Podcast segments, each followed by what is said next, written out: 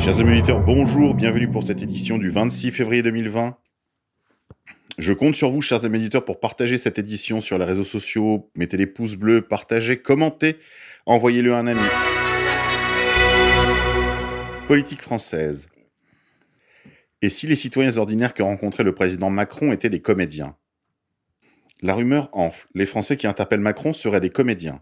Et si les comédiens jouaient les citoyens ordinaires lors des sorties publiques du président de la République comme ces derniers jours au Salon de l'Agriculture? Macron en serait à rencontrer des figurants pour ne pas se faire cracher à la gueule à longueur de journée. C'est en tout cas ce que disent certains comptes sur les réseaux sociaux. D'autres confirment que les gens autorisés à l'approcher sont triés sur le volet, et cela bien sûr se comprend vu son impopularité croissante. Il n'y a évidemment aucun moyen de le prouver, mais beaucoup d'internautes voient dans ces images une mise en scène totalement organisée.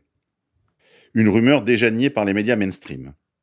Selon les témoignages recueillis par Le Monde, la communication de l'Élysée n'a pas orchestré ces rencontres, encore moins en relais des citoyens pour jouer un rôle devant les caméras. Plus prosaïquement, le chef de l'État a rencontré des centaines de personnes tout au long de la journée, dont certaines qu'il avait déjà recroisées lors de précédentes sorties publiques. Je serais le dernier surpris, tant il est vrai qu'il existe des sociétés qui louent des figurants, qu'on appelle des acteurs de crise également, et qui s'étaient déjà illustrés lors d'autres événements, comme certains attentats dits terroristes, qui sont en réalité des opérations sous contrôle et la plupart du temps de synthèse. Le recours à des acteurs ne serait donc plus réservé à des événements cataclysmiques comme les attentats terroristes supposés. C'est toujours un peu plus de la réalité qui devient factice, et c'est bien normal quand on vit dans le règne spectaculaire capitaliste. Dissidence. La ville de Paris porte plainte contre Alain Soral pour des commentaires d'internautes sur le site d'égalité et réconciliation. Par le biais de la vice-présidente chargée de l'instruction, le tribunal judiciaire de Paris a fait savoir à Alain Soral qu'il envisageait sa mise en examen suite à une plainte avec constitution de partie civile déposée par la ville de Paris. Une plainte déposée le 14 juin 2019 pour diffamation et injure publique envers un corps constitué et motivée par deux commentaires postés par des internautes sur le site d'égalité et réconciliation sous l'article intitulé Quand la mairie de Paris finance un atelier queer pour les 7-14 ans. De cette affaire, il ressort que critiquer les incointances LGBT de la mairie de Paris et plus largement s'offusquer de la privatisation de l'argent public au profit d'une communauté se définissant par son appartenance sexuelle devient passible de poursuite. Le président d'égalité et réconciliation, Alain Soral, est systématiquement poursuivi en justice pour des faits qu'il n'a pas commis.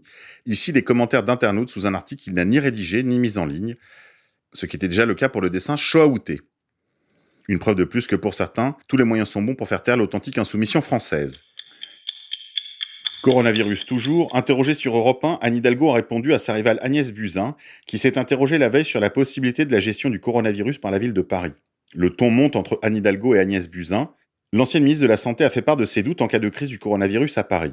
D'après elle, les agents municipaux de la capitale n'auraient pas été formés et ne seraient pas préparés si les malades venaient à rapidement se multiplier. Elle a également déclaré qu'il n'y avait pas eu de contact avec la mairie de Paris lorsqu'elle était encore ministre de la Santé. Cela a mis Anne Hidalgo, candidate à sa propre succession à la mairie de Paris, dans une colère noire. Elle lui a répondu avec force mardi. Je trouve ces propos tellement irresponsables de la part de l'ancienne ministre de la Santé que les bras m'en tombent presque, a-t-elle lancé. Un peu plus tôt, Anne Hidalgo avait déjà contre-attaqué en publiant des courriers envoyés par Agnès Buzyn alors qu'elle était encore ministre de la Santé. Des documents de nouveau brandis mardi, dans lesquels Agnès Buzyn remerciait vivement la mairie de Paris pour sa mobilisation. Vous m'avez fait part des dispositions prises par la mairie de Paris et ses équipes sur les informations et recommandations du ministère en charge de la Santé relatives à l'épidémie du coronavirus 2019, NCOV. Et je vous remercie vivement de votre mobilisation ainsi que de celle de vos services, avait-elle écrit. Ces deux-là ne sont pas prêts d'enterrer la hache de guerre. Entre le Grivogate et les crépages de Chignon, à Paris ça vole bas. Crime de lumière. La belle-sœur d'Anne Frank affirme que les photos de la libération d'Auschwitz sont fausses. Alors qu'on célèbre encore les 75 ans de la libération du camp d'Auschwitz, la belle-sœur d'Anne Frank, dans une interview à la télévision anglaise, affirme que les images qui ont été publiées de la libération d'Auschwitz sont fausses. Elles auraient été tournées par les soviétiques après la libération du camp, bien après.